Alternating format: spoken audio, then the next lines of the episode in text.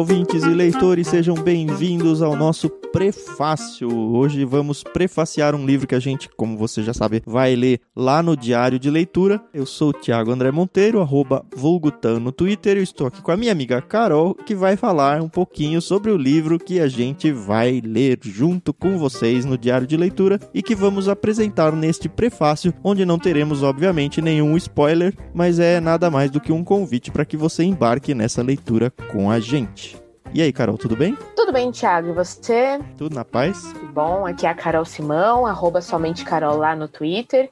E vamos conversar sobre esse livro. É o nosso primeiro livro infanto-juvenil, que vamos brincar aqui no nosso canal do Telegram e depois no podcast. Mas é muito mais do que isso. E daqui a pouco a gente vai falar um pouquinho sobre esse livro que, além de nos divertir, nos educa. Isso, mas antes de apresentar o livro mesmo, Carol, vamos apresentar quem vai participar dessa jornada com a gente, não só hoje aqui no Prefácio, mas ao longo de todo o diário de leitura. Estou aqui com o meu filho, Lucas Agueme Monteiro, de 10 anos. Tudo bem, Lucas? Tudo.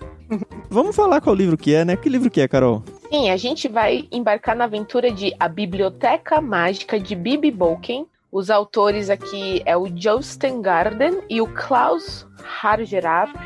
E se você já ouviu pelo menos um desses nomes, é o autor de O Mundo de Sofia. Isso, pelo que eu tava vendo, é só o Josten que é o autor do Mundo de Sofia. Eu não sei se o Klaus Sim. participou ou não dele. Não do Mundo de Sofia. Não, né? É interessante não. pensar isso, porque a gente, como você falou, lê os nomes e não tem a menor ideia quem são. Provavelmente, se você já deparou, tropeçou na frente desse livro aqui, você não deu muita atenção a ele. Mas como esse autor é super famoso pelo mundo de Sofia, livro ao qual eu tenho e não li ainda, não sei se você já leu, mas sei que ele é fantástico, é uma bela introdução à filosofia e tal. Uhum. Um livro pra gente, quem sabe, até gravar aqui um dia. Mas Opa. quando a gente tem um autor que já é consagrado, a gente tem que ter um carinho especial por toda a obra que ele já escreveu, certo? Com certeza. E é isso que a gente fez, então. A gente vai ler com vocês bem devagarzinho nos programas que vão se seguir, que são os diários de leitura. A gente vai fazer essa leitura ao longo de cinco dias. É um livro bem curtinho, tá? Menos de 200 páginas. Ele é 14 por 16, aquele formato de livro menorzinho, não é aquele grandão. E a história é deliciosa, né? Nossa, é fantástica. E é exatamente por isso que o Lucas tá aqui com a gente, porque é exatamente para a faixa etária dele, né? A gente mandou esse livro aqui no plano Golfinho, que vai dos 11 aos 14 anos. E o Lucas tem 10, mas é bem isso. A gente lembra que é só uma sugestão de idade, né? Aí você, como pai ou como próprio leitor, consegue fazer mais ou menos uma análise do que serve e não serve. E o Lucas está aqui de prova para falar que é uma leitura super fácil, não é, Lucas? É uma leitura fácil, eu achei muito divertida, eu gostei bastante. Foi fácil de ler, o papai teve que ficar, vai ler, vai ler, vai ler. Você demorou muito para ler ele, não? Eu fiquei lendo vários dias seguidos, só que depois meio que eu parei e depois de, sei lá, um mês eu continuei. E deu para retomar direitinho sem ter esquecido a história, nem Não nada. É que eu tinha parado no meio de uma página, eu só reli a página e lembrei tudo. Mas é tranquilinho de ler, assim? É tranquilo. É envolvente? Dá vontade de continuar, apesar de ter demorado um mês para ler? É, dá bastante vontade de continuar. Videogame ou livro? Puxa. E aí? Depende do jogo e depende do livro. Mas sabe o que é mais legal? Esse livro, ele é um livro teoricamente bem mais velho. Teoricamente não, ele é um livro bem mais velho que o Lucas. Ele foi publicado em 1993. Você nasceu em que ano, Lucas? Eu nasci em 2010. Pois é, são quase 93, 2003, são quase 20 anos. E olha que interessante, esse é um livro que, por ser escrito em 1993, né, ele não traz nada de tecnologia. Então, o pessoal que for ler pode estranhar, não tem uso de celular ou computador, mas eu achei isso muito legal porque exatamente essa falta de informação que vai ajudar a gente na leitura, né? Sabe que eu não me atentei para isso, Carol? Sério? É verdade, né? Pois a é. história ela vai falar, a gente conta um pouquinho daqui a pouco. São duas uhum. crianças que estão se correspondendo, né? São dois primos, um menino e uma menina. O menino fica morando em Oslo, ele tem, se eu não me engano, 12 anos e a menina tem 13. E ela é prima Isso. dele e vai morar numa cidade na Noruega, né? Eu não sei nem Isso. falar o nome da cidade. Começa com F e tem aquelas letras que é A e E junto. Eu nem sei como o nome tem essa letra em si. Eu acho que era Fisher, de alguma coisa assim. Que é no norte. Eu tive a curiosidade de abrir o mapa e procurar. Mas de fato, Uhum. eles estão escrevendo cartas entre os dois. E eles não mencionam tecnologia em momento nenhum, né? Né? Talvez eu estivesse tão imerso nessa ideia da literatura e também por eu ter nascido numa época em que não existia computador, internet, celular, nada disso, não fez falta pra mim, mas foi legal. Você pensou isso na hora? É, eu vi que não tinha nenhuma tecnologia assim avançada, tipo um celular. Não achou estranho eles É. não terem o WhatsApp pra se conversar, esse tipo de coisa? Não, porque, tipo, quase todo filme, quase não tem tecnologia além da câmera que tá gravando. Não, mas os personagens não interagem com o celular, né? Facilitaria muito a conversa entre os dois e estragaria o livro. É, Pois é. E apesar dele ter sido publicado em 1993, a história se passa em 1998. Também é um detalhe aí muito interessante, porque os autores estavam pensando cinco anos à frente. Então, são pequenos detalhes que, se você for parar pra pensar, podem fazer a diferença. na É, eu não sei como tava a Europa em 98, mas eu lembro que por volta de 98 eu consegui o meu primeiro e-mail. E foi uma luta pra conseguir ele. Olha que eu tava estudando numa faculdade que tem curso de ciência da computação. E pra justificar um aluno ter um e-mail, imagina um aluno vai ter um e-mail, só ganhava se ele fosse ou do mestrado ou se ele fizesse iniciação científica, se ele fosse da graduação. Então, naquele ano, todos os alunos queriam fazer alguma iniciação científica por Ah, causa do e-mail. Foi ridículo. Em 98, eu ainda era uma criança. Eu era mais nova que o Lucas na época.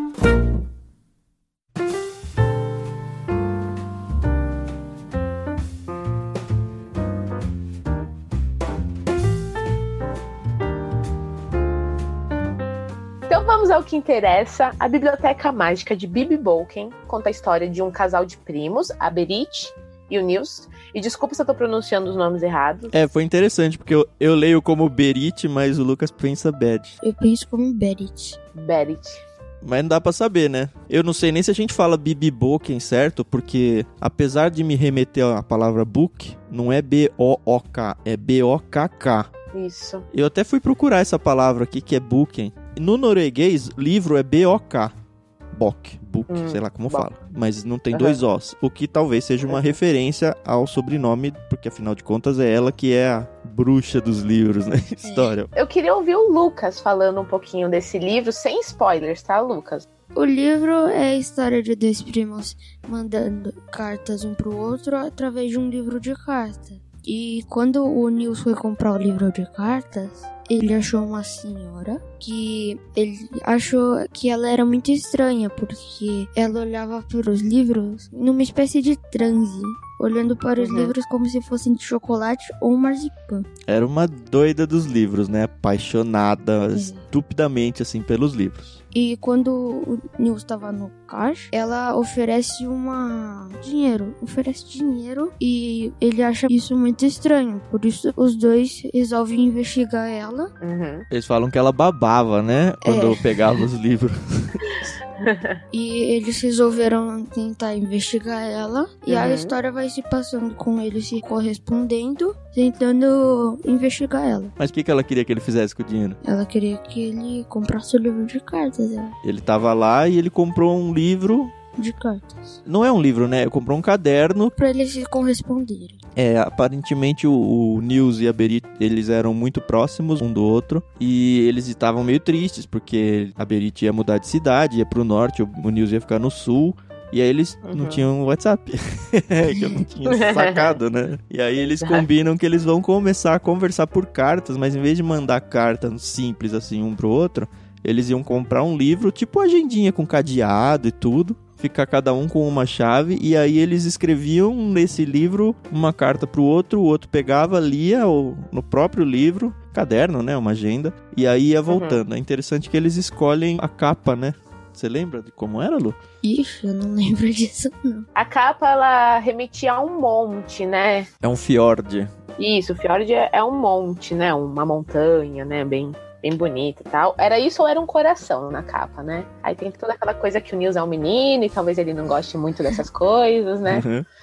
O que eu gostaria de saber, e eu procurei essa informação, mas eu não encontrei, é que como são dois autores e são dois personagens, eu queria muito saber se cada autor assumiu ser um personagem para escrever as cartas, mas em canto nenhum eu achei essa informação. Mas seria interessante, né, saber se o Klaus era a Berit, ou Berit, ou o Nils. Eu acho que não. Talvez eles tenham só composto tudo a quatro mãos, a ideia. Eu não sei. Mas teria sido uma ideia interessante, né? Bom, essa tal de Bibi Boken, eles descobrem depois o nome dela. Ela muda também pra Fjarland. Eu falo como Fisherland. Fisherland. Não sei. O Nils tá em Oslo, ela foi pra Fisherland. É interessante que o Nils compra lá em Oslo, né? Isso. E a mulher que babava pelos livros estava lá. E aí, quando a Berit vai lá pra cima, lá pra Jarlen, Uhum. ele descobre que a Bibi Boken tá morando lá, numa casa amarela. E aí tem, enfim, tem uma personagem que leva uma carta. A Berit consegue roubar uma carta dela. e aí descobre algumas coisas estranhas dessa mulher. Parece que meio ela deu uma forçada de barra pro Nils comprar aquele caderno e de alguma forma a vida deles começa a se entrelaçar esse caderno de cartas com a vida dessa Bibi Boken e eles não têm ideia de como, nem porquê, nem o que tá acontecendo. Eles só percebem que eles estão no meio de uma história de mistério e ao mesmo tempo em que os dois então se juntam, cada um na sua cidade, tentando colher pistas sobre o que está acontecendo, eles também são os personagens que estão sofrendo esse suspense aí. Mas isso não é spoiler? Não, essa é a apresentação do livro. Se eu contasse isso pra você, ia estragar a sua leitura? Não totalmente. E você ia ficar com vontade de ler esse livro por causa disso? E Essa é a ideia. Então, o spoiler é o comecinho do livro, algumas ideias. Eu não posso, por exemplo, falar que a Berit vai morrer na história, né? É. E eu não sei se a Berit vai morrer. Acredito que não, né? Um livro infanto juvenil. Não é? Assim, uma das coisas legais desse livro é que são dois adolescentes, né? 12 e 13 anos, e eles se deparam também com palavras, palavras diferentes, palavras pouco usuais. Parece até um dicionário que a gente brinca Uhum. aqui no Ictus.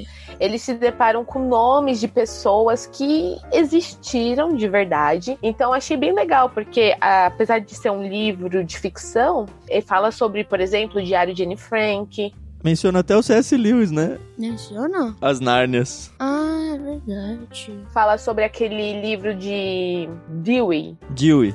É Dewey Era, mesmo. era Dewey, mas eu não lembro o que era. É a classificação decimal de Dewey, Isso. que era um cara que era apaixonado por livros e que existiu de verdade. Ele era um americano e aí ele criou um sistema para fazer a divisão dentro de uma biblioteca de como a gente deve colocar os livros, né? Então, isso é muito legal. Eu acho que todas as bibliotecas, ou a maioria delas, usa essa forma de organização de livros até hoje. Então, são coisas muito inteligentes que eu acho que os autores, eles foram assim, de uma sacada muito legal, porque a gente às vezes só lê um livro e fala, ah, o que que isso agregou na minha vida? E esse é um livro que você, além de aprender palavras como bibliógrafo e bibliófalo, bibliófalo, Teve várias palavras que, mesmo explicando no livro, eu ainda não entendi. ah, normal, normal. Mas é interessante isso, porque uma coisa é eu chegar pro Lucas, por exemplo, com seus 10 anos e falar: "Vem aqui que eu vou explicar pra você coisas sobre literatura, sobre bibliotecas". Vou tomar esse exemplo do Dewey mesmo. Ó, Lucas, você sabe como é que foi organizada uma biblioteca? E aí eu vou lá e explico pra ele a classificação de Dewey. Que chato, né? Agora, Verdade. o autor, e eu acho que ele deve ter feito isso no mundo de Sofia, porque apesar de eu não ter lido, eu sempre ouvi dizer que ele apresenta de uma forma super didática e super agradável a filosofia. Aqui Uhum. ele faz a mesma coisa, só que em vez de ser a filosofia, ele faz com o universo dos livros.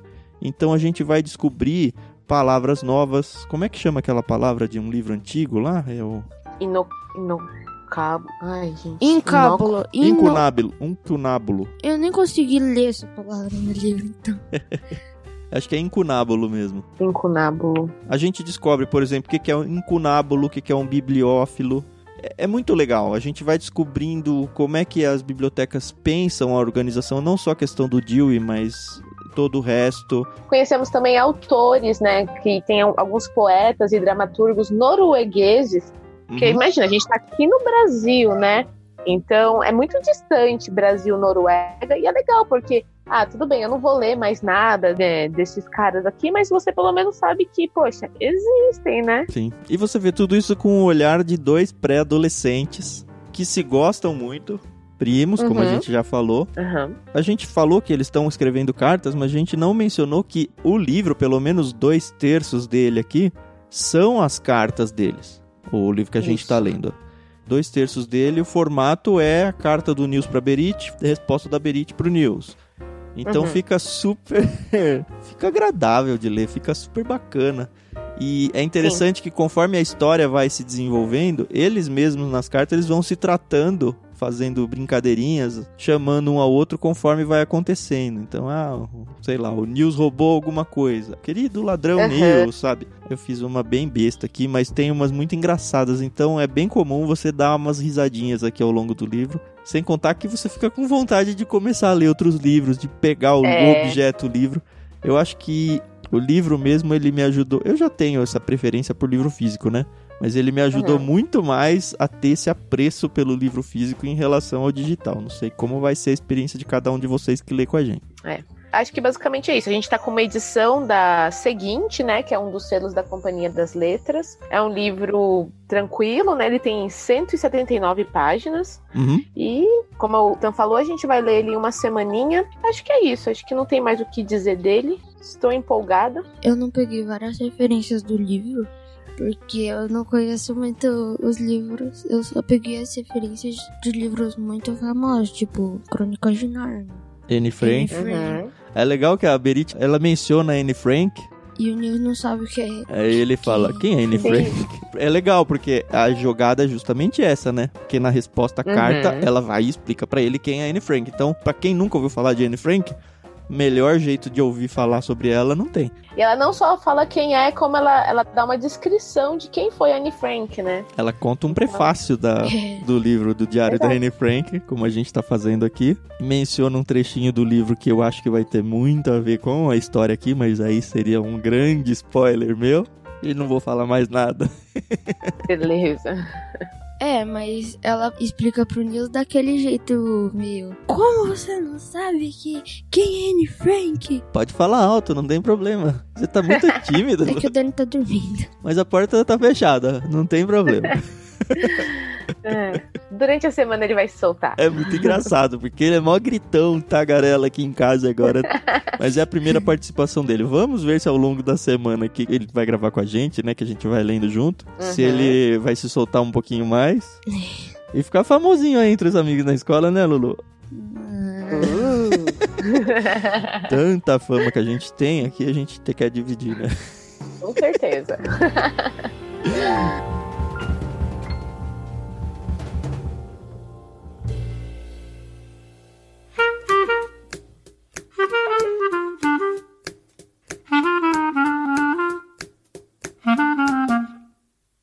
Beleza, então. Acho que pra prefácio tá de boa. Se você quiser seguir essa leitura com a gente na segunda-feira, a gente vai começar a ler então, como a Carol já falou, de segunda a sexta a gente vai divulgar no nosso site, no Telegram, um cronograma de leitura aí para que você saiba exatamente o que ler junto com a gente. E a gente vai divulgando então todo dia os comentários de nós três aqui, eu, Tan, a Carol e o Lucas, que vai acompanhar com a gente isso, um pouquinho sobre o trecho proposto para cada um desses dias. Lembrando que você pode sim ajudar o Clube Ictus de algumas formas que pra gente, olha, de verdade, a gente precisa muito da ajuda de vocês para crescer, para se tornar relevante, para levar a literatura a lugares onde ela ainda não chega, para estourar aqui a nossa bolha, porque a gente sabe que todo mundo hoje vive dentro de uma bolha. Então a gente precisa muito que você compartilhe esses áudios, esse podcast com outras pessoas, com professores, com crianças pré-adolescentes que de repente têm interesse em seguir essa leitura com a gente, não tem problema nenhum, vai ser safe, né? Normalmente os nossos episódios não tem nada inapropriado para as né? Mas esse menos ainda, né, por se tratar de um livro infanto-juvenil. Então ajuda muito a gente a divulgar esse podcast. Ajuda a gente, se você puder, assinando o Clube Ictus, seja ele nos planos infantis, dando de presente para alguém ou no adulto. Se você quiser assinar só por um ou dois meses também, não tem problema nenhum, a gente não tem carência. E a gente tem aí na descrição então desse áudio todos os dados para você que quiser ser um dos nossos mantenedores. Você vai ajudar a gente, pode ajudar a gente a partir de dois reais, pode fazer uma doação única, tranquilo. Você ajuda demais esse ministério a crescer e a gente atingir mais e mais pessoas aí para se apaixonarem não só pelos livros, mas para conversar sobre eles. Lembrando que a gente trabalha sempre com livros cristãos e não cristãos também, dentro sempre de uma cosmovisão cristã. Acho que é isso, né? É isso aí, falou tudo. Beleza, então segunda-feira, primeiro episódio do Diário de Leitura. Você tem fácil aí qual vai ser os primeiros páginas, Carol? A gente vai ler das páginas 9 a 43. Então é bem tranquilo, tá? As letras não são tão pequenininhas como no Grande Sertão Veredas. Você lê aí em meia horinha, tranquilamente, uhum. e vai se divertir um pouquinho. Beleza, então até segunda-feira, pessoal. Tchau, tchau. Tchau. Falou.